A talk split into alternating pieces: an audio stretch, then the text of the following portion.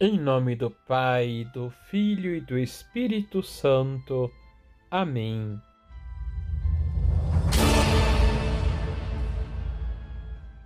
Olá, tudo bem com você? A amizade com Deus e a amizade com os outros é uma mesma coisa. Não podemos separar uma da outra. Santa Teresa de Ávila. Liturgia, Liturgia diária. diária. Os saduceus um dos grupos políticos religiosos da época, não acreditavam na ressurreição dos mortos e desafiam Jesus sobre o assunto. Eles agem com ironia, se aproximam do Senhor contando-lhe uma historinha, cujo objetivo era ridicularizar a ideia da ressurreição. Perguntam a Jesus: Mestre, Moisés deu-nos esta prescrição se morrer o irmão de alguém e deixar a esposa sem filhos, o irmão desse homem deve casar-se com a viúva, a fim de garantir a descendência de seu irmão. Eles recordam a lei de Moisés descrita em Deuteronômio capítulo 25, versículos de 5 a 10, que prescreve sobre as providências que devem se tomar no cuidado com as viúvas, caso o irmão não tenha deixado descendência. Ora, o primeiro irmão se casou e não deixou descendência. Os outros seis irmãos se casaram com a viúva e também morreram sem deixar descendência. Finalizam perguntando a Jesus: Na ressurreição, quando eles ressuscitarem, de quem será ela a mulher? Porque os sete se casaram com ela.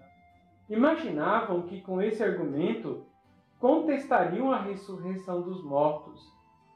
Pensavam ser sábios, mas o Senhor lhes mostrou que eles, de fato, não conheciam as Escrituras sobre a ressurreição e nem o poder de Deus.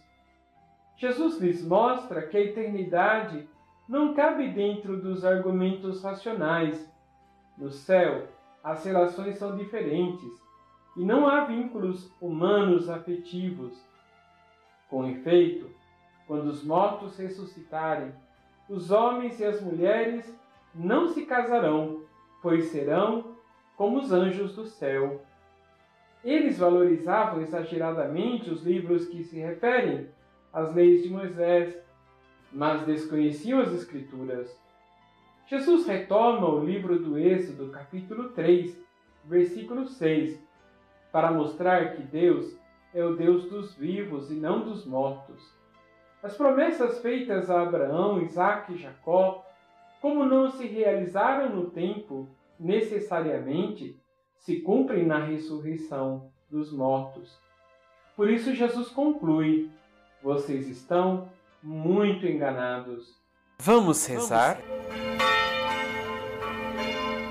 Senhor, nós cremos em tudo que nos ensinastes e vos pedimos aumentai a nossa fé, que a nossa vida seja um testemunho claro e coerente entre aquilo que cremos e vivemos.